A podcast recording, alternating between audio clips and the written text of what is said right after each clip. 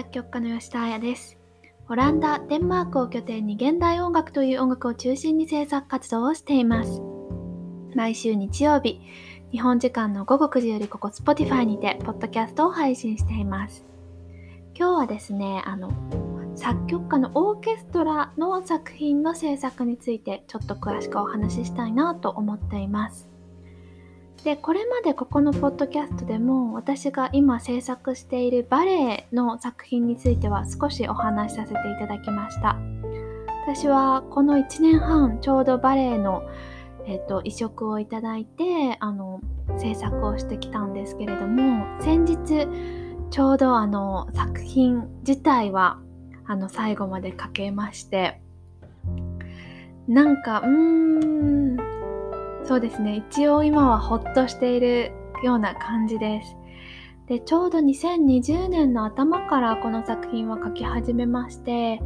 でその後まずノルウェーでの artist in residency でこの作品のまああのコアな部分というか半分ぐらいはノルウェーで制作しました。でまあその時にいろんなことがあってまあ国を出られなくなって閉じ込められてみたいなことがあったのもあのちょうどその時ででその時にちょうど書いていた作品ということもあって私の中では大変感慨深い感じですね。でまあノルウェーが終わってでその後去年の夏ぐらいにはまあちょっといつそういう初演だとかパフォーマンスができるかどうかわからないということを聞いていたりもしたので少し筆が止まってしまっていて、まあ、他の制作を進めるような形でちょっとお休みをしてでその後ですねようやく今年の頭かなにあのいろんなスケジュールがまた見えるようになってきて再び制作を始めたという感じですかね。で1年半ずっと制作してたわけではないんですけれどもそれでもやっぱり私にとっては貴重な機会というかバレエを書くことも初めてでしたしあとは、まあ、大きな作品ということもあってずっとこう頭の片隅にあって。でまあそのアイディアっていうのもやっぱりこの情勢だったりとか事情によってちょっとずつ変わってきたりあと現実的にこう変えなきゃいけないような部分も出てきたりしていてすごくこういろんな変動を乗り越えてのまあ作品なりましたかね。で今年の頭にはこの作品を持って、えっと、オーストリアでのあの artist in residency も経てうん、そこでも少しブラッシュアップしながらで、まあ、新しい空気の中でいろんなアイデアを得たりしながらようやく先日あの作品を書き終えることができましたで書き終えることができたと言っても正直ここからが意外と大変だということをそんなに知っている方がいないかなと思ったので少しお話しさせていただきたいなと思いますでオーケストラの作品をまず書くとなるとあのオーケストラの何て言うんですか楽譜？指揮者が見る楽譜を作るっていうのが一番最初なんですね。なのでそこにはフルートオーボエクラリネットファゴットというように順番にこうオーケストラの楽器が書いてある楽譜がこう横に並んでいるというかそうですね。全部であのじあのその時々によるんですけれども、まあ、40パートぐらい50パートぐらいっていうのを全部あの書くっていうのがまず一番大きな仕事というかまあ一番大きなあの制作の部分ですね。になります。じゃあいざそれが書き終わりました。それが今あのちょうど私の今の状況なんですけれども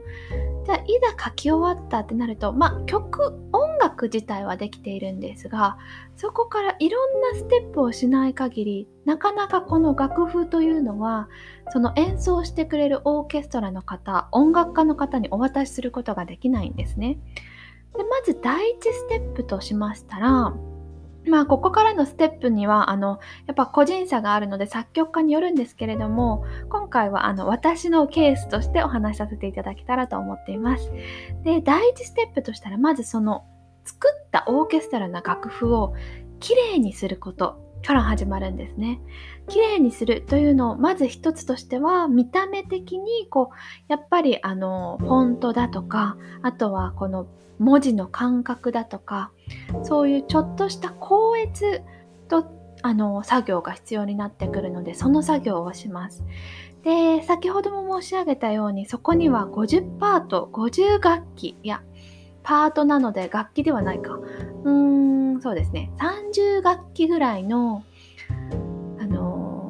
いろんなあの楽譜が入っているのでそれを細かく見るような形で校閲して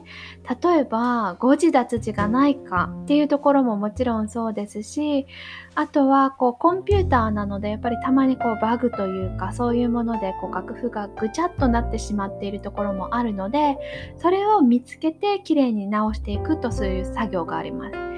でこれがですね結構集中力を使うというか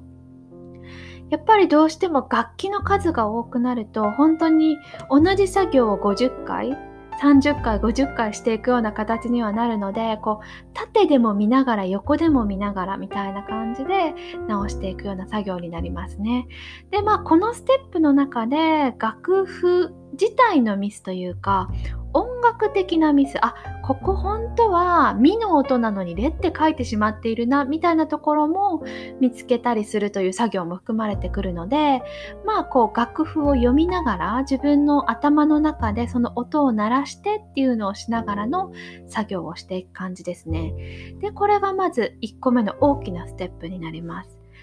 でまあ人によってはここでこう第三者というか、まあ、出版社の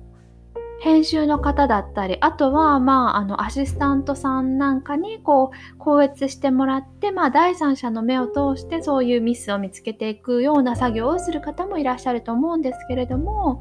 まあそうじゃない限りというかやっぱり自分でこう音のミスを直していきたい方も多いかなと思うので作曲家自身がその作業をやるということも多々あります。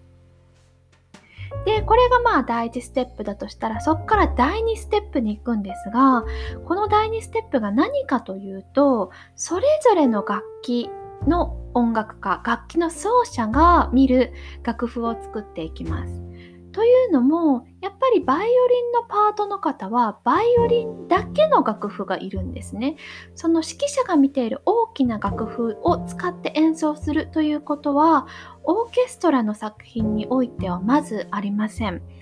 でえっと、例えばバイオリンの方だったらバイオリンだけの楽譜を見るフルートの方だったらフルートだけの楽譜を見て演奏するというのが一般的なのでその大きな楽譜からその50パートぐらいある楽譜から50個の楽譜をまた別で作るという作業が作曲家にはあります。でこれもまた大変でしてまああの実際は作業としてはその大きな楽譜をコンピューターで作ってしまうとそこから自動的にそれぞれの楽譜を作り出すというシステムがこう入っているのでまあ一応ボタン1個ではできるんですけれどもなかなかそれが一筋縄ではいかなくてこうやっぱりあの現代音楽となるとこういわゆる一般的なこう五線譜の上にあるような楽譜だけではなくこう図形だったりだとかあとは絵だったりだとかあとはそれぞれの作曲家が作り出したような新しいこう書き方だったりっていうのが生み出されているのでこうオートマティックにというかこう自動的に簡単にそれを作り出すっていうのがなかなか難しいんですね。でおそらく多くの作曲家はその自動で作ったものをまた一つずつ50 50パート分直していくという作業をしていくことになります。でまたそれにも光悦が必要になってくるというふうな感じになるので本当大きなオーケストラの指揮者用の楽譜を作ってからの方が実際作業の数としてはめちゃくちゃ多いというのが現状なんですね。でもちろんその過程はあの音楽自体を作るわけじゃないんですけれども本当にこう集中してミスを見つけるあとはこう最後まで自分のこう耳を信じつつこう自分の頭の中で音を鳴らしつつというような作業をしていくのであくまでそこでまたこう作曲をするという作業ではないんですけれどもまああの最後に音楽家に渡す前のステップとして本当にこの作品でいいのか本当にこの音でいいのか本当にこういう書き方でいいのかというようにこうまあミスのチェック含めそういうようなあの音楽的なチェックをするような時期になります。でまあねあのなんかその段階になるとやっぱりあの